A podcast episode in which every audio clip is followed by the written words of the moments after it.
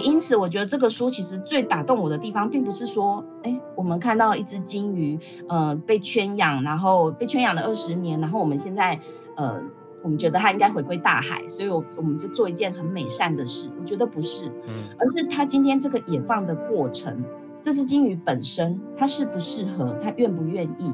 我觉得它用一个这个角度来讲，今天当你，因为我们今天要野放金鱼，例如说你要建一个几千万的大水槽，对。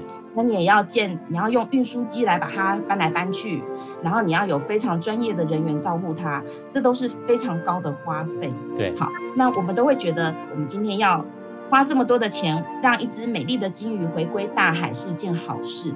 可是呢，如果野放失败，这只金鱼它其实被评估它不适合野放的时候，你还愿意花这么多的钱？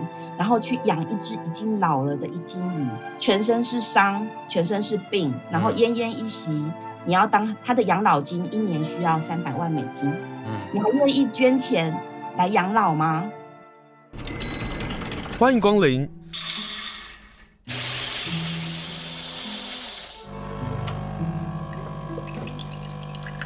今天的盛情款待，请享用。欢迎收听盛情款待，我是林清盛。呃，首先呢，先跟大家说声谢谢，谢谢大家的收听。然后我过去都不会去看留言，好，我这两天才发现之前有一些朋友的留言，我都回头都看了，不管是批评或者指教，希望透过我们自己在花莲做节目，和大家来分享好书，也和大家来说说花莲的一些所发生的事，试着透过这个 podcast，希望给大家一点生活的乐趣。好的，今天呢，我们要来谈书。书本的世界很有意思，每一本书都会有不同的世界等待我们来翻阅，等待我们来闯阅。那今天呢，要大家来闯一闯的世界呢，是关于动物。和大家分享的是漫游者出版社最近所出版的一本书《不想回家的鲸鱼》。这个书名也太小说了吧？那这个书其实有个小标叫《十五个来自动物的真实故事》。探索人跟动物之间看不见的爱与伤害啊！看到“伤害”这两个字，我就心里就沉重了。我就想说，这本书会不会写到让我读到，让我自己也会潸然落下的这个情况呢？好，这本书的作者是苏珊·欧琳。那连线访问的是这本书的责任编辑李佳琦。Hello，佳琪好。Hello，清盛好，还有泰鲁格之音的听众朋友，大家好。今天请佳琪来介绍这本书。你们选这本书的话，应该是有一些原因让你们觉得要让大家能够看到它跟其他的，比如说动物类的书籍有什么不同，或者是社会人文类的书籍有什么不同？对，呃，我先回应一下刚才青盛说，看到这个书名的感觉像一本小说哈，然后但是呢，副书名又说它是一本，它是一些真实的故事。我觉得这恰恰就是这个书的特色之一哈，uh huh. 就是这个作者呢，他其实非常善于用一些很纪实的手法。然后你知道吗？我们今天一个记者在采访一件事情，一定有五 W 人事时地物。对，那这些很错杂的资料啊，然后他要现场采访，然后呃，他要去收集，他要去观察，然后他要用他自己的主观来串成一个故事。这个作者他就是非常的有这种功力，就是小说笔法的功力。嗯、所以如果你今天。看一篇报道文学，你会觉得啊，非常的枯燥，一下子又是时间，一下子又是一堆人，然后角色，然后动物主角，然后人事主，然后相关人物。可是这个作者他最厉害的就是，他可以把一个真实的故事讲得像小说一样有头有尾的脉络。这就是为什么我们要用一个。很可爱，像小说的书名来吸引大家的注意，但是它的确是真实的想法，嗯，呃，真实的事件。嗯，那第二个就是回应青盛刚才讲说这些动物有什么特别哈？呃，这些动物我觉得最特别的一点就是它跟我们现在市面上看见一些讨论动物的书都不太一样。嗯，我们现在市面上看到的动物的书啊，要不就列自然科普哈，动物行为学观察，然后你跟动物的相处经验什么的。那这本书其实非常的社科人文，uh huh. 怎么说呢？啊，因为这本书的动物全部都是跟人类生活在一起的动物。哎，对耶，因为它即使讲老虎、狮子、鲸鱼，都跟人有关呢。有，它就算是你看起来是野生动物，老虎、狮子、鲸鱼，嗯，可是它其实都是呃跟人类有密切相关的，它们已经成为人类生活的一部分了。就算你平常都没有感觉到，就像你像呼吸空气一样，可是它其实都在你的周围，它跟你产生一种像织锦的关系，就是它们是。各自，我们各自动物跟人是各自成为共彼此共同的一部分。嗯，那其实作者非常强调这个观念，所以呃，我觉得这就产生一种落差，就是这些生物呢，这些动物有些你很熟悉，好像鸽子啊、狗啊、猫啊、牛啊、驴对羊啊，你会觉得很熟悉哦。你说它是我们的一部分，那没问题。可是呢，如果我今天讲到狮子、老虎、金鱼。他怎么样跟你成为你生活中的一部分？这就是这本书的看头了。嗯嗯，所以他就是说，探索人跟动物之间看不见的爱与伤害。然后苏珊·欧林这个作者也很妙啊。我在看他的书的时候，我就想说，你为什么这可以跟这么多的动物有关系？然后发现他是记者，所以你刚刚说的那个就是呃，纪实报道的这个文笔，他是有。然后他又是应该在写一些专栏，所以他在文字的书写上带有文学跟小说的笔法啊。比如说他在开头在写一只狗狗的故事的时候，他的开头就是并不是一个计时的方法。他说：“我如果是一只小母狗，肯定会爱上重拳比夫楚斯特，他简直十全十美，待人和善，长得帅，有钱有又有名，巴拉巴拉巴拉。”那这这个不是计时的。呃，报道文学上会看到的文字，但也是因为这么简单的开场，让我们就想说，这到底是什么样的一只狗哈？就开始在说这只狗狗的故事这样。那这个作者他在呃《纽约客》是一个特约的作家，对不对？对，他是一个《纽约客》很长期经营的一个专栏作家。嗯，那《纽约客》我们知道吗？国外一个很知名的杂志媒体。那这个他之前一直在《纽约客》写文章，各式类型的文章。可是为什么会有这一本书？你说他为什么会遇见这么多的动物呢？那其实是因为他在《纽约客》写的文章这几年来，这里面收的关于动物的文章，他写过的大概横跨了十到十五年这么长的一段时间。那因为这个欧林呢，他在。他的前言，他有说，他其实从小会就是对动物非常的迷恋，嗯，他非常的喜欢观察动物。那我都觉得有一种现象，就是说，当你非常关切某一种东西的时候，那些东西都会在你的视野里，在你的脑海里，就是可能别人不会注意到流浪狗，然后不会听到流浪猫的声音，可是你就会注意到。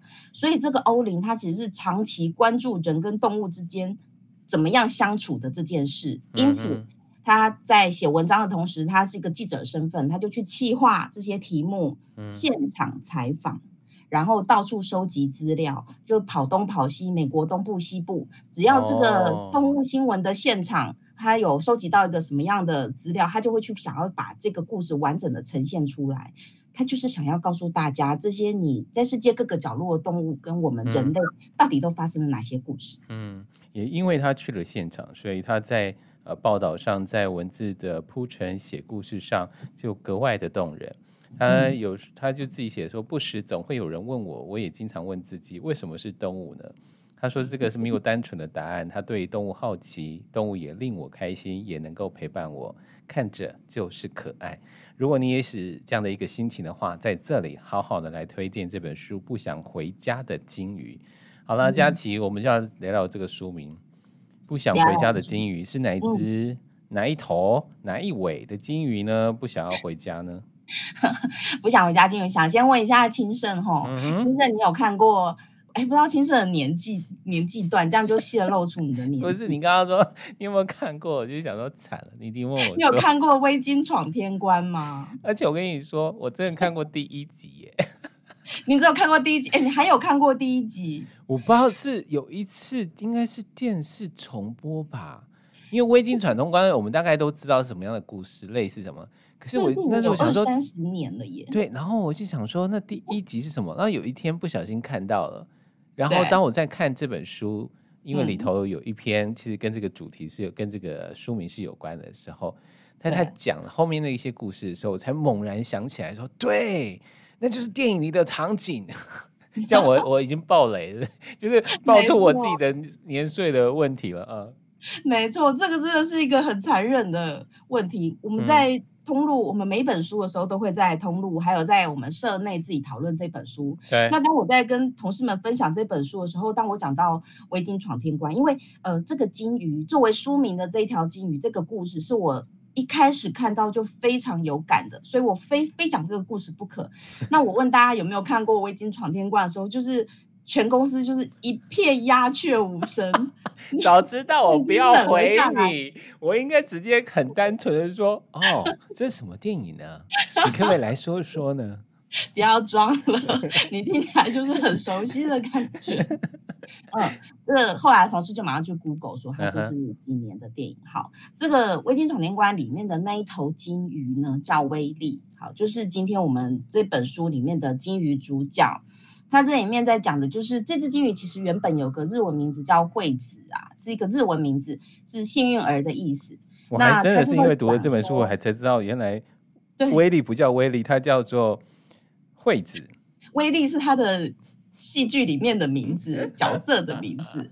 但我觉得，我觉得《未经闯天关》大家最后都只记得最后一幕，就是小男孩把金鱼也放了以后，就大喊说。威力自由了，这样子啊，对对对对对对对，对，所以这是那时候很震撼。嗯、那其实我我觉得这个故事其实有点曲折，但是我觉得非常感人的是说，这只惠子这只金鱼呢，它一开始它其实被冰岛捕捞起来的时候，它是在一些很小的水族馆，然后海洋世界。然后那种冒险乐园那种到处辗转，那你知道那种地方就是环境都很不好，可能水温太高，水槽太小，对，然后根本没有好好的照养，所以这只鲸鱼就奄奄一息。嗯，那后来呢，就是讲到好莱坞，好莱坞呢，他们那时候在一九七七年的时候就拍了一部《大白鲨》，这个是好莱坞就是最轰动的一个动物题材。对，可是自从这自从这个电影之后呢，就变得很消沉，没有人。对动物的主题想要去编剧或者是写写电影，嗯，这时候有一个编剧呢，他就想说，好吧，很久没有拍什么动物的电影了，那市场也很沉寂，那我们来拍一个金鱼的电影好了。那他当初写的脚本是说，这个呃男主角小男孩是一个沉默。哑巴不会讲话的男孩，嗯、非常的沉默，然后反社会。然后他在修道院长大的孩子，这样。对对对，在修道院。嗯、那金鱼呢，就是在一个很破旧的水族馆被捞起来以后，每天到处展示，也很不快乐。嗯、那这个小男孩有一天，他就努力的用尽各种方法，偷偷把这只金鱼放出去，然后最后他终于说了全剧中第一句话，就是威力自由了。嗯、好，那这个剧本呢，开始选角。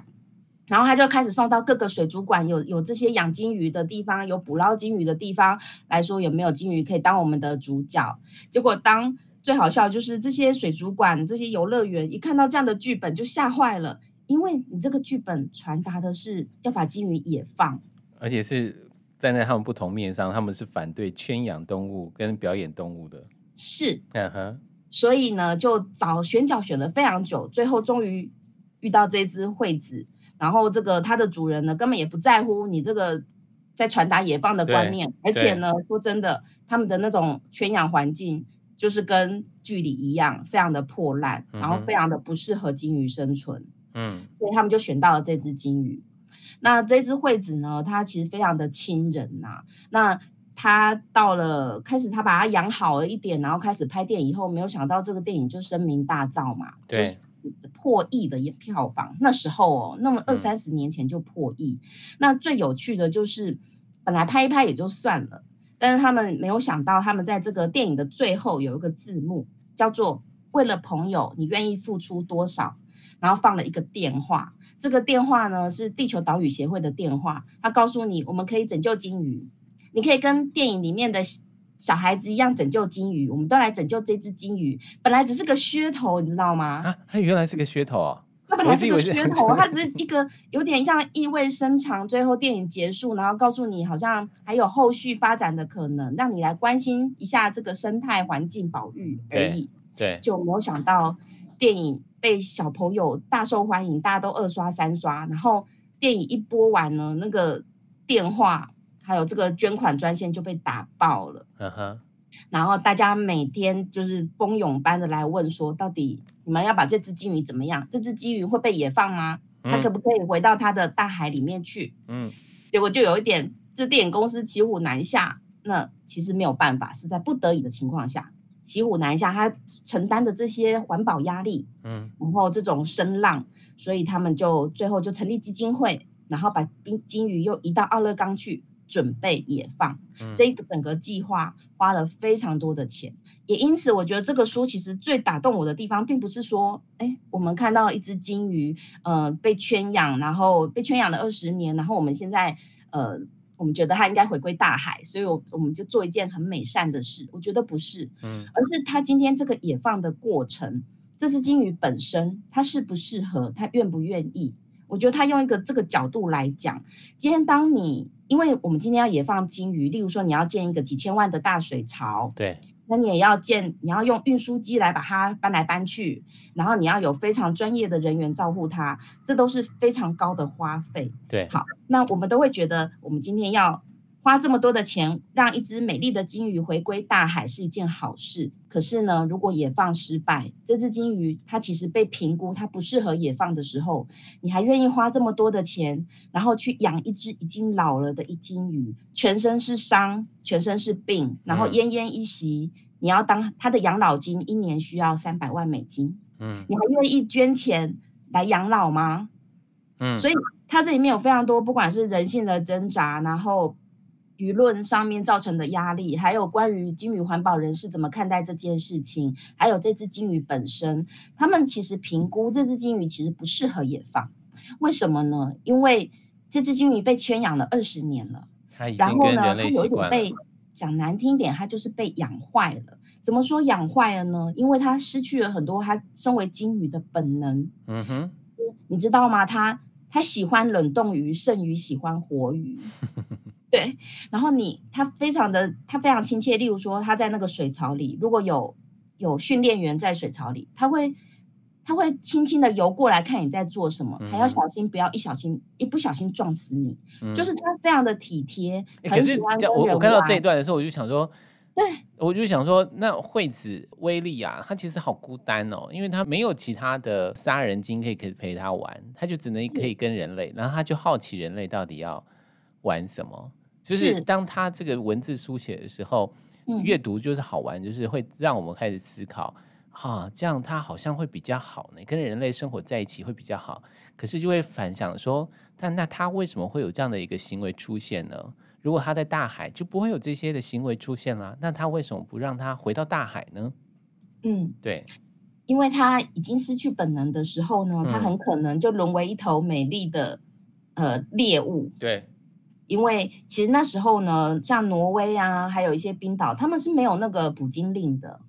他们其实对于鲸鱼来讲，他们是厌恶鲸鱼的。他们觉得这是一只很大的饕餮，就是就是把他们的渔获通通吃光光。嗯哼。所以他们其实今天你把它放归回大海，先姑且不论它能不能适应大海的环境，对，它能不能成为一头。鲸鱼，因为它已经被它从幼鲸就开始被圈养，对，它可能不记得它自己是只金鱼，不知道该怎么样成为一只金鱼。嗯，然后再就是，它也有可能遇到人类，它它有可能沦为被人类就是错误滥杀的对象。对啊，嗯嗯，所以呃，当然这个书写到最后很感动的就是这只金鱼其实本来不愿意回去的，它被引导到湾口的时候。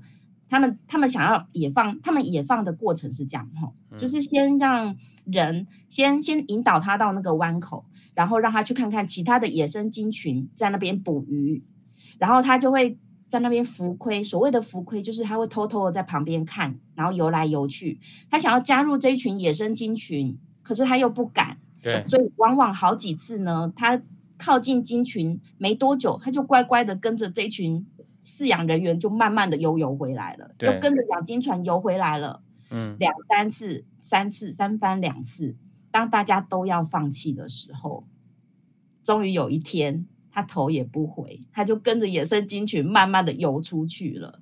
嗯，对。可是对于这些饲养员啊，对于这些训练员来讲，嗯、也是一件很悲伤的事情呢。就是陪了这么久，你还是不要我们就往前行，但是。这个故事并没有因此就结束了，后面有一段，我觉得我们并我并不想要说最后面一段那个惠子、啊嗯、后来发生什么事情，嗯、我我希望大家能够去看，就是、嗯、因为我很喜欢作者每一篇每一篇的最后的结论。哦，对，他好厉害哦，嗯、就是他不单单只是说一个故事而已啊、呃，那中间他会说一些很动人的，或者是当然会有一些醒思的东西。可是最后他的每次下一个结论的时候，我我觉得这也是特约专栏作家最厉害的地方，就是他会给你一个一个结一个结果，可这个结果的评判会是交给你自己来评判。也就是说，威力惠子这个杀人鲸，这个虎鲸，它到底可不可以回到大海中？它会可不可能重回大海，成为一个野生动物？现在跟大家分享就是不想回家的鲸鱼。作者是苏珊·欧琳，那连线访问是责任编辑李佳琦，跟大家来分享这本书。这本书有很多动物，非常非常好看。然后我特别要想讲的是那个驴子，因为啊，我们对驴子的认知印象啊，完蛋了，又要谈到我小时候。小时候我们看卡通的时候，我们就看到驴子。然后驴子在台湾是真的很难看到，比如说你要看到马很简单嘛。然后你对驴子的认识可能不多。可是不想回家的金鱼这本书的作者苏珊·欧林在这本书当中谈的驴子聊到啊，我都想要去摩洛哥，摩洛哥那边有个驴子市场，然后我想去看驴子。佳琪，我们来谈谈 驴子吧。驴子啊，这一篇驴子，他讲一个驴子的兽医院，就是摩洛哥这个古兹小城，嗯，菲兹小城这个这个故事，我其实非常的有感，就是这里面算是除了金鱼以外，我最喜欢这一篇。哦，真的吗？对，我觉得这篇是写的非常的有感情。然后你是因为想、呃、也想跟我一样想要去摩洛哥旅游了吧？你？我觉得非常找理由啊！对这个城市，你知道我我在做这本书的时候看到这个故事，嗯、我还在 Google 上面看那个菲兹小城的那个样子哦，就有点像是以前我们看一些什么伊朗电影什么，嗯、他们那种土墙啊，就是非常陡峭，然后四面八方破镜，对，然后每一条路都非常小小的，弯弯绕绕，又小又滑，然后就是房屋就是那种上下都堆叠的，然后像在这一个这种世界文化遗产的这一种。这种古城里，它是没有办法改建，路也没办法拓宽的。那、uh huh. 为什么这里面会这么多的驴子？因为一般的车子根本没办法进去，摩托车也没有办法骑那么陡峭。嗯，你今天要运送各种东西，你最依赖的动物就是驴子。对，所以这里面呢有几万头驴子，所有的十万居民，每一个人家里几乎都是养驴子。然后，呃，我觉得这里面他他那个魔幻色彩写的非常的让我非常向往。他说，嗯、呃，摩洛哥这个古城，这个菲兹这个古城哈、哦，每天就是这样子，在那个很小的街道里，大家互相碰撞，然后你会碰到人，碰到驴子，然后这个驴子身上永远都是驮着物品。对，呃，有些日常用品啊，新香料啊，瓦斯桶啊，或者是什么纺织物啊，或者是工程材料，你一个人的食衣住行，你都拖不了，驴子要帮你驮这些东西。可是这些驴子是非常任劳任怨的，就是说我我就突然想到，嗯，以前我们看一些登山节目啊，然后不是会他们会请一些挑夫，就是请一些高山向导。有啊，比如说，其实我们看希腊也会看到驴子啊。对对，也在驮东西啊。可是我觉得最最不忍心的就是，你看那种高山向导，他都有在规定，就是你今天只能高山向导只能帮你扛多少公斤的东西在背上上山，好像是二十公斤还是多少？现在是二十了，嗯，对，二十。可是在这个摩洛哥的古城的驴子，嗯，是没有上限的。他今天一开始这篇开始就说，他看到一头驴子迎面走来，走得摇摇晃晃的，但是呢，面无表情，好像他们天生就是任劳任怨。他扛了六架电视机，那种旧型的，嗯，大的彩色电视机在身上，四四个电视机，四台绑在自己的背上，然后另外两台垂在两侧。然后他就说啊，这个古老的地方是那么古老。然后一直以来都是用驴子在扛物，可是这些驴子身上开始扛彩色电视机这样的三 C 产品，嗯，嗯，然后好像新旧交接。可是我觉得非常可怜，就是这些驴子身上都是伤，嗯，他们太他们太能够利用这些驴子了，他们身上就是不是淤青啊，就是他们的那个蹄就是整个都已经被压坏了，对啊，然后他们都非常的就是走路起来好像不慌不忙，那呃。这里面讲到一个我觉得有趣的地方，可以跟大家分享，就是当他这个作者呢，这个 Susan Oren，他看到这个驴子每天这样子被运用的时候，他跟人家聊天，他在古城里面跟这些居民聊天，他总是很不自觉的都说：“哎，嗯，你们家那只驴子叫什么？”嗯，然后他问第一个人的时候，那个人刚刚想了半天就说：“哈马。”嗯，然后他又第二天他又去问别人说：“哎，那你家那只驴子叫什么？”哈马。第二个人也跟他说：“哈马。”然后他那时候在想说啊，哈马应该是一个很常见的动物名字，就像我们平常会叫小黑啊、咪咪啊 这一种很常见的名字。当他第三天他又问第三个人，那个人想了半天也说叫哈马的时候，他发现不对劲了。他没有名字。原来哈马是一个阿拉伯语，就是驴子的意思。哦。然后他就很惊讶，为什么这些驴子在你们家任劳任怨，几乎是你的家人了，你居然没有给他一个名字？然后 Regan 很荒谬的看着他说：“他就等于一架计程车，跟我们家的小货车，为什么要给计程车取名字？”这跟那个什么，就是我们养牛养鸡不能给名字的道理一样啊。就是一旦你给了名字之后，它就变成家人，对，它就变成宠物了。所以你就如果它变成宠物的时候，嗯、你就不会让它驮四个电视机呀、啊。真的，可是那他已经是你很长期的生意伙伴。我们现在连像有人还会把手机取小白呢，有 有啊。所以我们在看，比如说在台湾，你看到老伯伯啊，要让那个他们一生奉献陪他耕田的老牛去养老的时候，为什么大家都感动的原因，是因为那真的把牛当成家人看待。是，但过去以来，我们对这些动物啊。帮助我们这么多的动物啊，包括驴子啊、马啊什么的，往往都不是如此啊。马的更惨啊，当它脚受伤了之后，他们就只是一枪把它给毙了。这种这种很多哦。可是，在这本书上看到，在写这些故事的时候，也不知道为什么，就像你刚刚说到的，当这个驴子出现在这个古城的时候，那个样子哈，那个场景就变得好美哦。因为他会形容说，人群忙着在驴子的行列之间走来走去，驴子们倒是都站得很安静，在暖和的阳光下打瞌睡，或心不在焉似的嚼着几根青草，偶尔甩甩尾巴赶走苍蝇。现场，驴子组成一道棕色的彩虹，从麦麸色过渡到接近巧克力色，有的毛色光滑柔顺，有的则有最后的几重毛茸茸的冬毛尚未脱落。喜欢驴子的人见到了这个场面，绝对大喜过望。我光是这一段我就很开心了。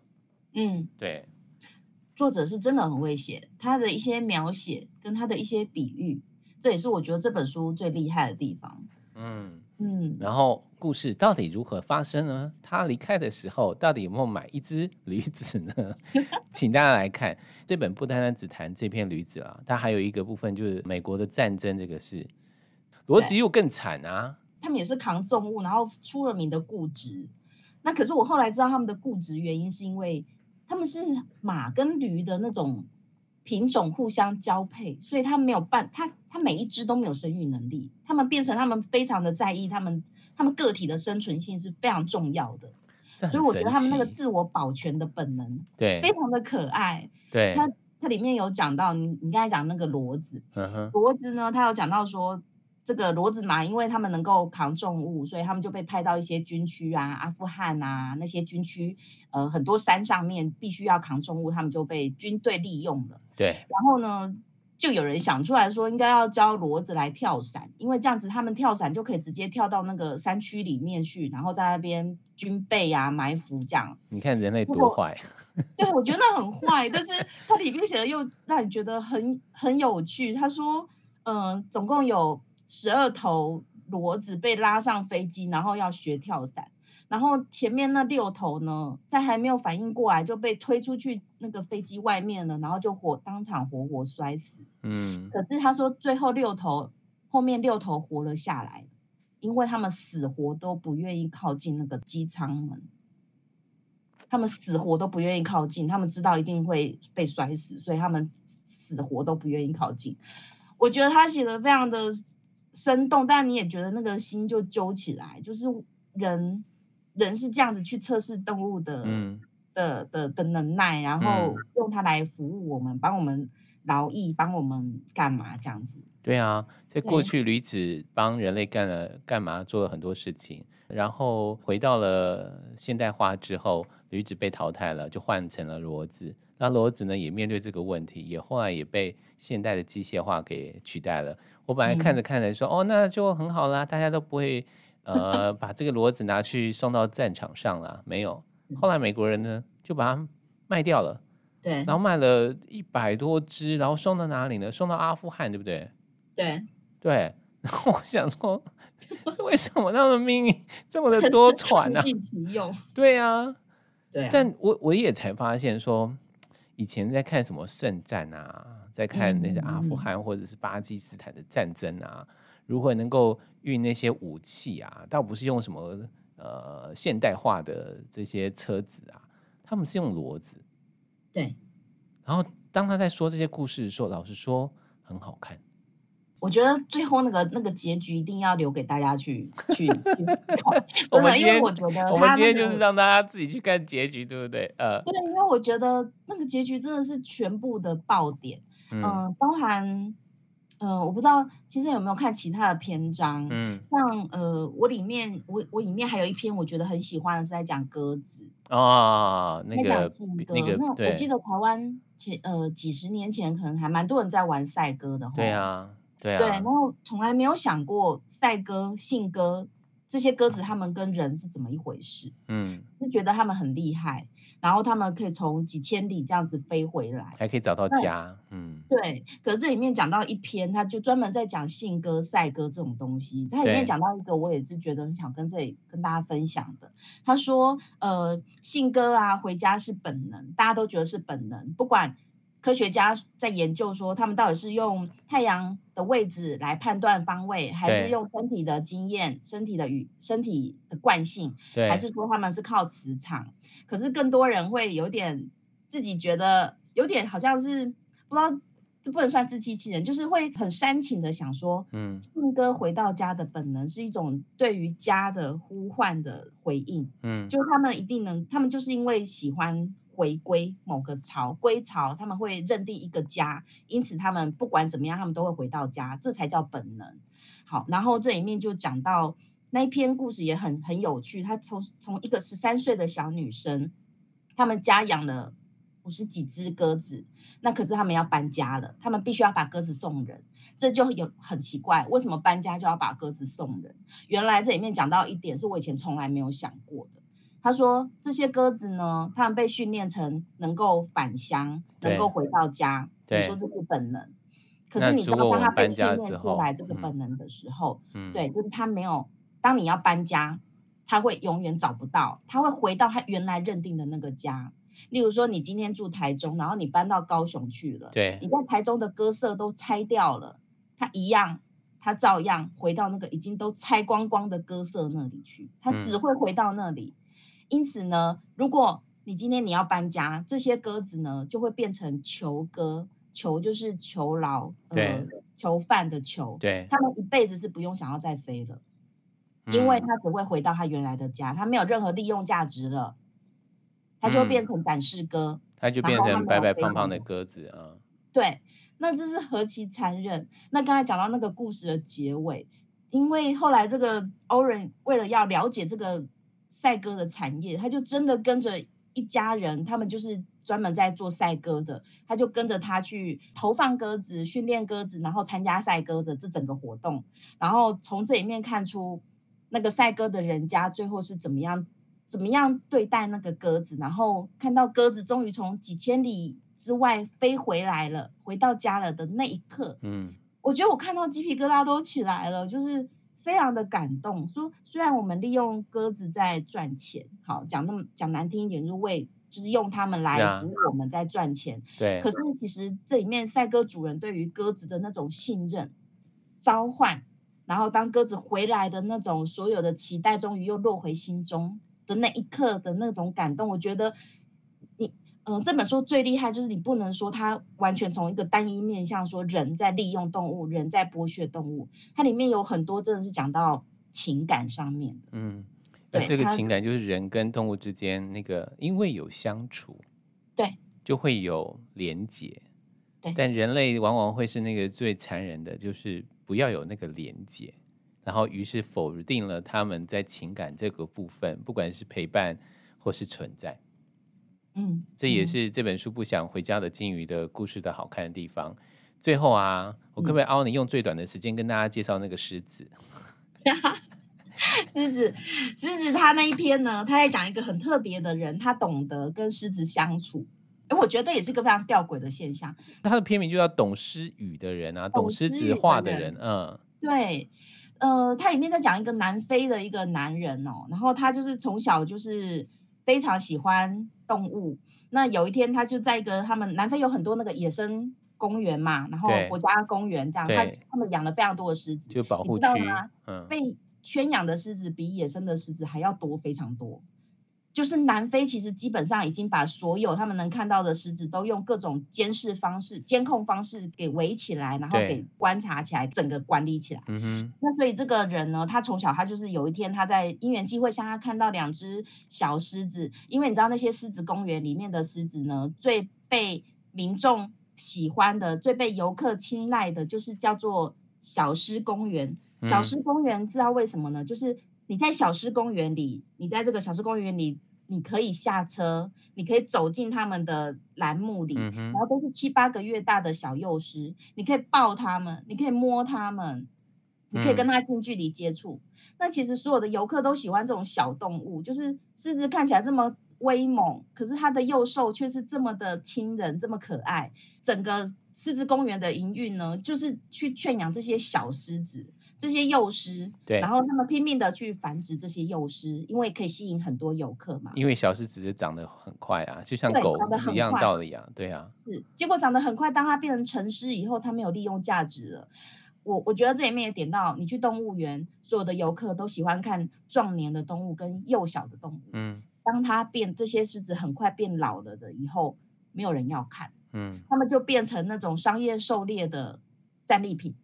就是他们把它放到野生公园去，然后开放狩猎，然后你那些狮子，你就很容易去瞄准它们，就其实是走上一个很悲惨的道路。嗯。这篇的主角理查森就是从小跟小狮子相处，他发现他他觉得狮子很愿意把它当成同类，所以他可以跟狮子亲吻，然后搂抱，然后每天跟狮子互相打滚。那他身上也全部都是伤，可是狮子呢，真的就没有真的要。从来没有狮子会伤害到他。嗯，他从小跟狮子好像有一种特殊的频率。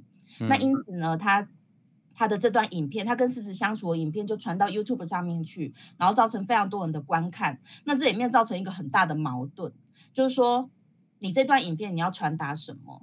你要传达的是说，人跟野生动物是可以这么亲密的吗？还是你其实应该要传达人跟野生动物要保持距离？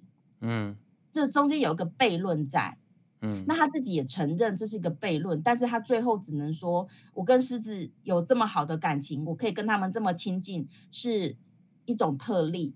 那我希望我能用我这样的影响力，希望这个世界上大家不要再让这些狮子，就是半圈养的狮子，好像把它们繁殖起来，然后最后让他们整个就是格格不入。他们已经没有办法再回归到原来的环境了，嗯，然后他们也没有办法在人类生活里面立足，然后变成一个被狩猎的一个对象。是，那他希望可以减少这种状态，嗯，所以他就呃以懂诗语的人，然后这一支影片就是闻名于世这样子，嗯。那他也是一直处，就是一直在倡导狮子保育。嗯，这样子的行为，对啊，李长生他一开始就是爱上了这些小狮子，但后来发现他所喜欢的小狮子不见了，他才发现人类的残酷的世界，在这个经济体制下，他反而他也许就像是小狮子一样是被人利用的。可是当他跟狮子是这么的亲密，而他也爱着狮子的时候，他又该如何做这些事情？他又如何能够呃为狮子说话呢？懂狮语的人，他想要说的是，狮子应该也要被尊重着。今天跟大家分享的，就是由漫游者出版社所出版的《不想回家的鲸鱼》，里面有十五个来自动物的真实的故事，所以大家可以慢慢的看。然后我们今天你看只讲了几个动物哦，还有很多的动物没有讲，包括连标本都有的讲哈，就请大家来看看。今天再次感谢我们的李佳琦和大家来分享《不想回家的鲸鱼》，谢谢佳琪，谢谢青盛。